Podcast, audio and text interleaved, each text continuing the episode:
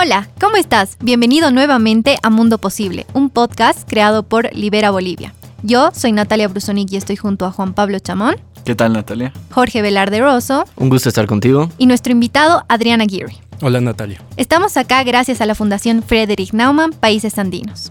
En este episodio vamos a hablar de por qué Evo Morales estaba habilitado por cuarta vez para las elecciones. Para poder hablar de esto, tenemos la ayuda de nuestro invitado.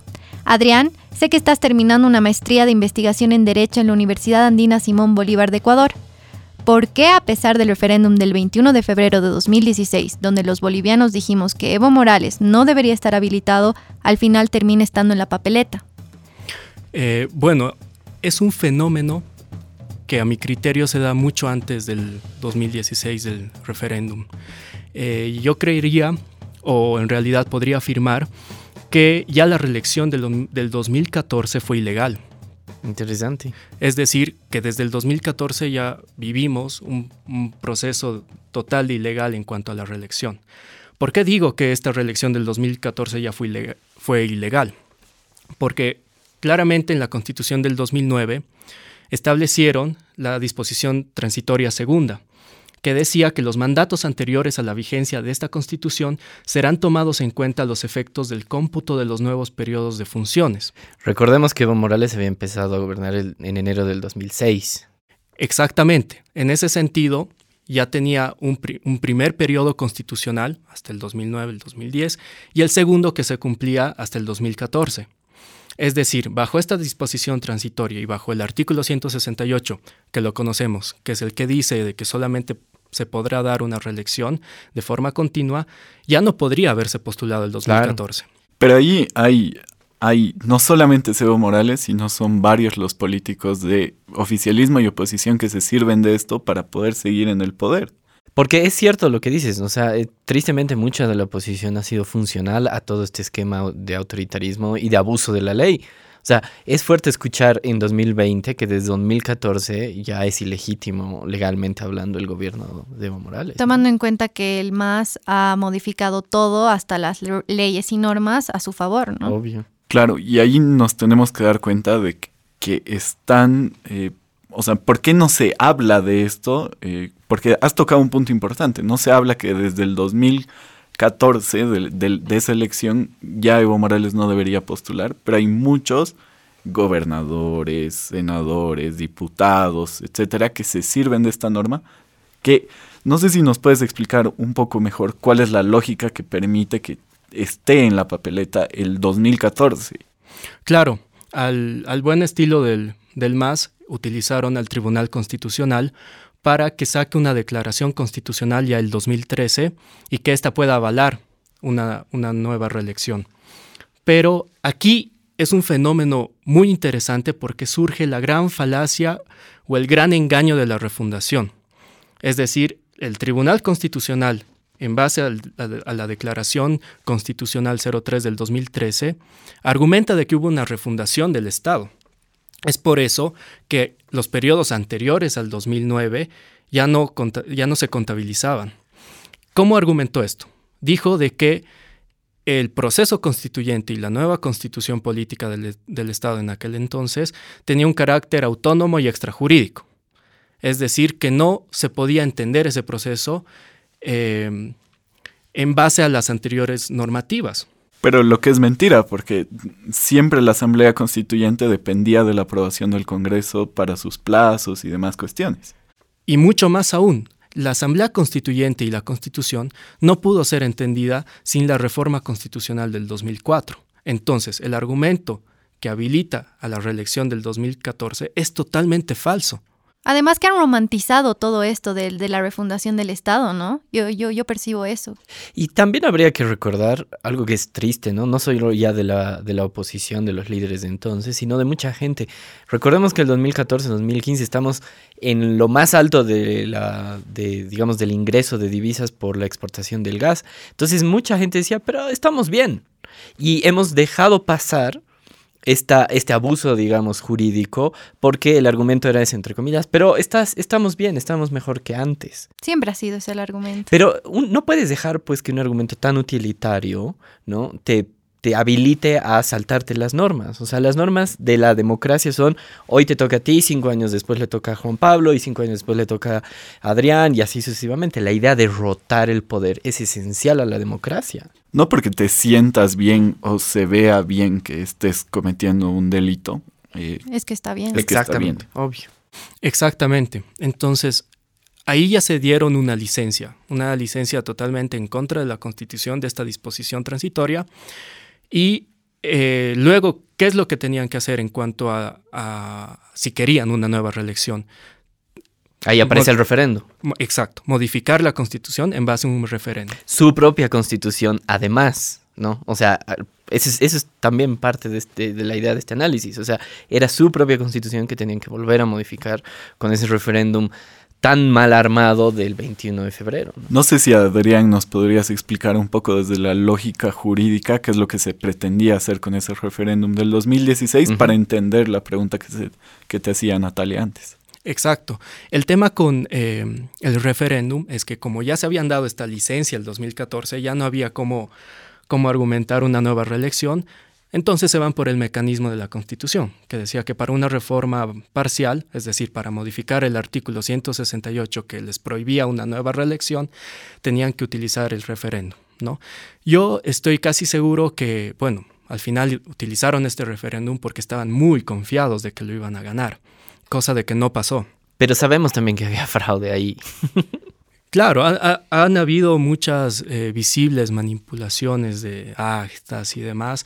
Pero... Digo, porque, porque incluso no, el, el supuestamente el, lo que se ganó por el no fue así muy por muy poquito y en ese entonces dijeron no pero esto no se ha acabado esto es solo el primer tiempo vamos a ir a un segundo tiempo o sea incluso el mismo 21 de febrero ya estaban anunciando, o sea, de nos han ganado porque ha tenido que ser más del 51% que estaba en contra, pero nosotros vamos a seguir insistiendo en la reelección de Evo Morales. Y, y es un poco lo que queremos que nos expliques, ¿no? O sea, ¿qué pasa después de ese 2016? Claro. Eh, la gente, el pueblo decide de que no quería la reelección indefinida y este resultado se tenía que cumplir por uh -huh. encima de todo. Ellos vanagloriaron el tema y pusieron a la palestra el tema de la voluntad democrática del pueblo. Y no lo respetaron cuando le, lo respetaron cuando lo, les convenía y no lo respetaron cuando no les convenía. Acordó, acordémonos del eslogan típico, ¿no? De uh -huh. Evo gobierna escuchando al pueblo y el pueblo le había dicho algo muy claro. Claro, sí. le dijo no. No hay interpretación ahí. Bueno, me hace lo que dices, Juanpa, me hace recuerdo, también hay un audio de Evo Morales que dice, nosotros no, no tenemos que obedecer al pueblo, yo hago lo que dice eh, el compañero Fidel y el compañero Chávez. Eh, lo dice él así con sus propias palabras. O sea, una vez más estamos confirmando cómo Evo Morales se maneja en base a mentiras, ¿no? Uh -huh. Sí, y e instauraron muchas, muchas eh, falacias jurídicas que iban en contra de todo lo que era la realidad. Sin embargo, como ya se les había dicho no, se inventaron la peor, la peor aberración jurídica que, que, podría haber en este país, que fue la sentencia del 2017, la sentencia constitucional del 2017 que lo habilita a una nueva reelección en contra de toda normativa constitucional. ¿Qué decía esa? Eh, esta sentencia, que es ya la última, la que nos ha llevado a esta, a esta crisis política y jurídica, eh, inventó un derecho humano. es decir, no existe tal derecho humano a la reelección indefinida. Claro, lo dijo incluso la Comisión de Venecia cuando la Organización de Estados Americanos le consultó, uh -huh. eh, pero vulneró absolutamente todas las reglas y la lógica de interpretación y argumentación jurídica, se atribuyó al Constitu el Tribunal Constitucional Plurinacional una errónea y legal atribución interpretativa, es decir, no aplica un derecho humano que favorece más a una persona, sino lo, lo interpreta para aplicarlo erróneamente. Uh -huh. Entonces, esto incluso en, en, en, magistrados, abogados en otros países es igual visto como una aberración jurídica. Esta sentencia es realmente otra que va a quedar en la infamia de la historia jurídica de Bolivia porque y aquí ya no interesó el tema de la refundación del Estado y la voluntad democrática popular. Aquí, ya no le servía eso, ¿no? Ahora han exacto, otra cosa. Ya no le servía eso. Aquí lo que interesó fue el derecho humano falso que nunca existió claro. de Evo Morales. Pero Sí. ¿cómo, lo, ¿cómo lo plantean? O sea, eso a mí me interesa saber cómo, cómo se plantea esta cuestión. Es, es muy interesante porque plantean una acción de inconstitucionalidad abstracta contra la misma constitución. O sea, la demanda era que la constitución era inconstitucional. Exactamente. O que en realidad que atentaba contra el derecho humano, en este caso de Evo Morales, entiendo, ¿no? O sea, para, para aclarar un poco a la gente de, que nos escucha de afuera, ¿no? O sea, Evo Morales dijo que este, este artículo que evitaba que él como presidente se reelija por tercera vez, que en realidad era cuarta, iba contra su derecho humano de que cualquiera puede ser candidato político. Entiendo que era esa la supuesta lógica detrás Pero de quiero esto. resaltar el de su derecho humano, solo Claro, de él, pues, porque obvio. Exactamente. Y bueno, ampliaron un poco a todos los funcionarios públicos que sean electos. y porque le demás. servía. Exactamente, porque era útil para ellos. Pero Bueno, pero el referéndum del 16 era bien explícito. Decía, está de acuerdo que se modifique el artículo no sé cuántos, donde el vicepresidente y presidente pueden ser reelegidos indefinidamente. O sea, por, te pregunto, ¿no? Me acuerdo de eso. claro, o sea, el tema acá es que hay un pendiente con ese referéndum. Y es que han puesto igual la falacia de que no, nosotros nunca hemos modificado el artículo 168, está ahí. Bueno, ¿de qué sirve que tengamos un artículo en la Constitución si no se lo puede cumplir? Claro. Entonces el referéndum es un llamado de la población a que ese artículo se cumpla.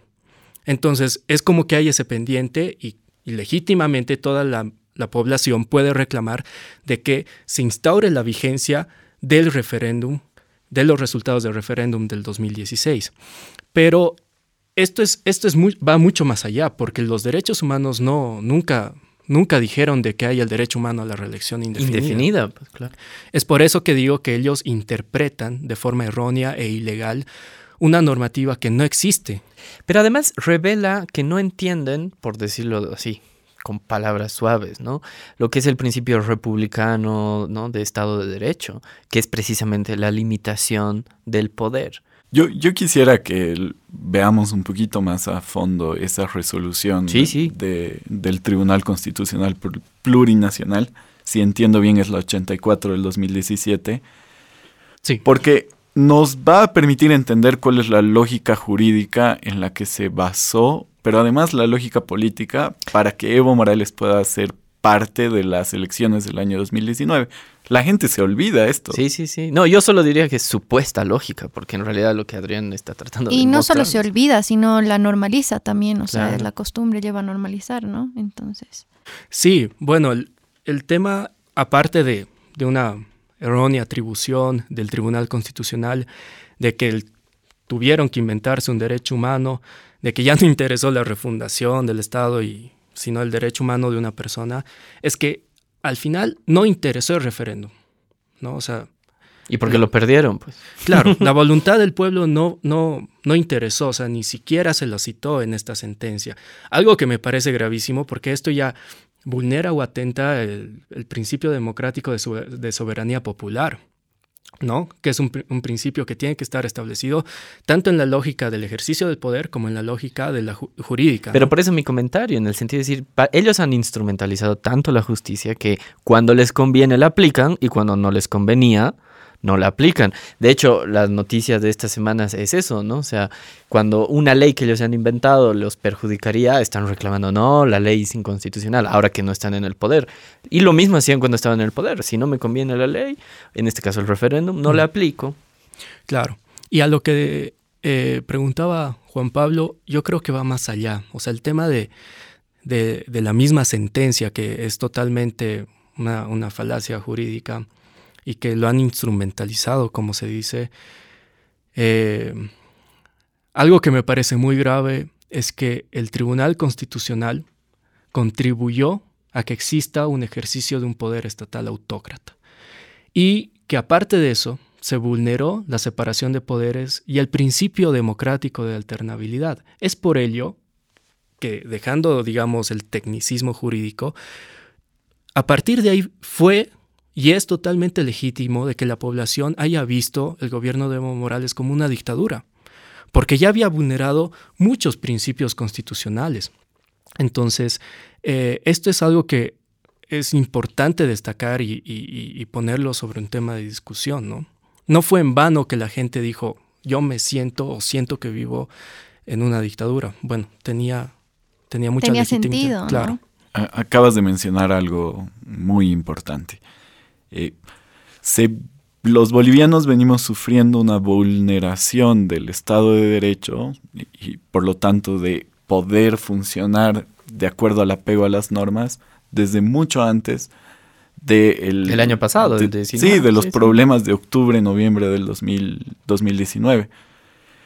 Ah, en, sobre todo en la comunidad internacional se cree que lo que sucedió es porque los bolivianos estamos locos y a un buen presidente le dijimos que se vaya. Cuando, tenemos que ver todas las características realmente de lo que ha sucedido. El Tribunal Constitucional juega para que Evo Morales pueda tener un derecho humano sobre la Constitución y esté en la papeleta, que después es acompañado por la decisión de los miembros del Tribunal Supremo Electoral sobre un referéndum que ellos habían organizado, lo que es eh, lo, que es increíble, pero también esto va, por el lado de lo que eh, en algún momento hemos mencionado. La democracia estaba en las manos y en la conciencia de estas personas, pero cómo es cómo, cómo actúan ellos frente a la situación que se daba. Pero es que ya eh, parte del modelo de poder del movimiento al socialismo era eso, ¿no? O sea, cooptar los, todos los poderes del Estado para que la formalidad jurídica que te daría un tribunal constitucional funcione a tu favor. Cuando un abogado con conciencia, como tú dices, y con estudios, se daría cuenta que es imposible. Entonces tenían que inventar estas aberraciones jurídicas para ser funcionales a su jefe, ¿no? Entonces, para aclarar un poco el por qué ahora en las siguientes elecciones Evo Morales va a estar habilitado, ¿es ese artículo del 2017 o por dónde va el tema? Claro, es la, sentencia constitucional del 2017 que luego, como decía Juan Pablo, fue avalada por el Tribunal Electoral. O, sea, hasta el día de hoy se sigue entendiendo que este es el derecho humano de Evo Morales y por eso tiene que estar. Sí, por eso decía de que la población tiene el pendiente de hacer respetar el referéndum del 2016. Sigue eso en vigencia, o sea, eh, tiene que haber o una sentencia o una normativa que haga de que esta lógica jurídica que se ha dado o que se ha abierto a partir del Tribunal Constitucional sea anulada, que es, o sea, se hizo la apertura a una reelección indefinida. Entonces, esto es algo que está pendiente, es algo que todavía se tiene que solucionar, ¿no? Pero, claro, va mucho más allá. O sea, son muchas cuestiones eh, injustas que se han ido dando a lo largo de estos años que no se han podido resolver mucho también porque las reglas del juego, del juego están mal, porque las reglas, las reglas del juego son injustas. Pero es que, como tú dices, o sea, y es, nos ayudas a recordar, ¿no? O sea, desde el 2014 los bolivianos sabíamos que se había cometido un abuso, ¿no? Una, al principio, digamos, de alternabilidad del poder. Entonces, al 2019, cuando ya se han acumulado del 2016, que es lo que la mayoría recordamos, ¿no? O sea, lo del referéndum, y que en el 2019, no sea, se pare el TREP, como habíamos visto, ¿no? O sea, el recuento rápido, etcétera. Ya el, el cansancio de los bolivianos, de la mayoría del país, eran seis años, prácticamente, ¿no? Y bueno, la pregunta ahora es, ¿qué opciones hay? O sea, tú dices que hay pendientes a los que hay que, o sea, tenemos que hacernos cargo, pero ¿qué opciones tenemos que, que se podría hacer? Yo creería que hay varias, varios elementos, eh, varias opciones, pero sobre todo parte de la pregunta de qué país queremos. O sea, necesitamos un Estado de Derecho de forma urgente. Necesitamos igualdad ante la ley.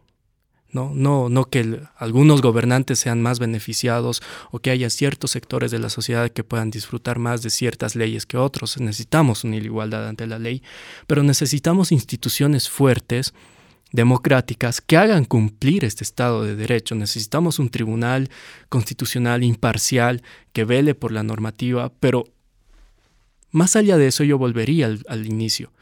No se puede tener todo esto si tenemos reglas del juego injustas, si tenemos todavía normativa que ha sido diseñada para que se ejerza un poder autócrata, un poder autoritario. Bueno, ahí tú tocas un punto clave que me parece genial y lo, lo vamos a desarrollar en otro podcast seguro, ¿no? Por, por lo importante que es. Pero hay que problematizar la legitimidad de la constitución del MAS, porque como tú dices, está armada, estaba armada para permitir el autoritarismo del gobierno del MAS. Lo que ha pasado en octubre, noviembre del año pasado ha sido que han perdido el poder, ¿no? Y ahora un poco tienen ese, ese miedo, ¿no? O sea, de que las leyes que han armado para impedir... Les jueguen en contra. Les jueguen en contra. Y, y de hecho, fíjense que la mentalidad autoritaria, violenta que tienen. Si cumplen esa ley, va a haber convulsión social. O sea, seguimos amenazados por este grupo de radicales que no quieren jugar con las reglas de juego democráticas. Y ante la vista de unos ilusos que creen que ah, solamente se los va a derrotar mediante los votos, cuando lo que menos les interesa son los votos, lo estamos viendo ahora. Y también tenemos que ponerle nombre y apellido a lo que ha sucedido en el Sí. país. O sea, Evo Morales es el principal culpable. Veíamos cómo se hacía la víctima en, en el anterior episodio, pero también tenemos que darle nombre y apellido a estas personas que han generado este antecedente jurídico que es nefasto para el país. ¿Por qué? Porque para más adelante, ¿qué es lo que vamos a, o cómo podemos realmente funcionar con este tipo de normas cuando la interpretación del artículo 23 de la Convención Americana de Derechos Humanos, que dice que todo, toda persona tiene derecho a elegir y ser elegido, es interpretado por encima de la alternabilidad del poder. Entonces, en este punto yo quiero, yo quiero mencionar que los, los que aprobaron esta resolución del Tribunal Constitucional Plur- Plurinacional el año 2017 para habilitar a Evo Morales sobre el referéndum del 21 de febrero del 2016 fueron Macario Cortés Chávez, Osvaldo Valencia, Zenón Bacarreza, Mirta Camacho, Virginia, Andrade y Rudy Flores. Ellos tienen que responder a la justicia. Tendrían, ah, ah, que responder y pesará en su conciencia todo lo, las aberraciones, no solo jurídicas, sino sociales y, todo que, que genera eso. Porque quizá parezca también muy abstracto esto que estamos hablando, pero como tú decías, la gente percibe, quizá no le da la mejor palabra, pero percibe que vivimos en un sistema donde las leyes no están bien armadas y entonces eso repercute negativamente en la seguridad jurídica, para hacer negocios, para, para cualquier cosa. O sea, que las reglas no sean claras en Bolivia es un problema de muy larga data. Y también el problema yo creo que va conectado con esa resignación y costumbre a que las cosas se- sean así desde hace tanto tiempo. O sea, por eso yo ahorita decía, ¿cómo es que hasta ahora, hasta el día de hoy, Evo Morales cree, o bueno, se dice que sigue teniendo ese derecho humano que ni siquiera existe, ¿no? O sea, es muy fuerte el contexto de, de la situación. Esta crisis que hemos vivido, que ha vivido el país, no se hubiese dado si hubiésemos tenido un tribunal constitucional que se hubiese apegado a la constitución y a las leyes. No se hubiese generado si es que el Tribunal Supremo Electoral respetaba la constitución y las leyes, pero más importante aún, no se hubiese dado si todo el aparato estatal hubiese respetado la voluntad de la sociedad plasmada en el- los resultados del 21 de febrero del 2016. Claro. Entonces, todo esto se ha generado porque eh, los gobernantes no han escuchado a la población y no han respetado las decisiones de la población y porque no se han apegado a la constitución y a las leyes. Y es bien importante saber que eso sigue siendo un pendiente. No es que ya pasó y que ahí quedó y que hay el 21 de febrero ya, sino que es un pendiente que tenemos que, que hacer Y, respetar. y otra ¿no? cosa que me parece súper importante de, de por qué este tema es, es clave es que como hay esta formalidad jurídica, ¿no? O sea, no, pero su tribunal constitucional lo ha habilitado a Evo para que sea candidato, tenemos las, las estupideces, perdón que diga esta palabra, así de el presidente de Argentina apagando su cámara cuando habla la legítima presidente de Bolivia, porque en su interpretación, ¿no? Eh, a su amiguito lo sacaron por un golpe de Estado y entonces él no habla con, con golpistas, cuando es una, por eso no se me ocurre otra palabra, una estupidez que se avala en esta lógica de los propios tribunales bolivianos eh, lo habían habilitado a Evo Morales. Es una interpretación eh, ideológica y paternalista. Totalmente. O sea, los argentinos creen que saben más de Bolivia que nosotros cuando no tienen ni idea de lo que ha sucedido aquí. Pero, Por otro lado, lo que nosotros tenemos que empezar a hacer, y, y por eso estamos viendo esto, es intentar entender por qué se han dado los movimientos en contra de Evo Morales el, entre, octubre, entre octubre y noviembre del año pasado, qué es lo que nos permite mostrarle al mundo que aquí ha habido una movilización virtuosa. Sí. Lo que la gente no, no, no, no se ha movilizado pidiendo eh, necesito trabajo, necesito comer, ha sacrificado su trabajo y su comida uh -huh. para pedir que respeten lo que lo que son las normas, que se pueda tener una... Y la justicia y el... Una sociedad más justa, sí. porque con una sociedad más justa es cuando las instituciones van a poder funcionar, cuando la economía realmente va a poder ir a, hacia adelante y cuando vamos a tener una Bolivia que sea, que esté a la altura de lo que los ciudadanos exigen hacia el Estado. En pocas, a pesar de los intentos legales de favorecer a Evo Morales a toda costa, los bolivianos dimos un paso muy importante en la búsqueda de una sociedad más virtuosa, en la que tenemos que seguir trabajando para afianzar la democracia en nuestro país. Gracias por estar acá, Adrián. No, muchas gracias a ustedes por la invitación. No, pues gracias por acompañarnos. Gracias, Jorge. A ti. Gracias, Juan Pablo. Gracias, Natalia. Escúchanos en nuestro siguiente episodio.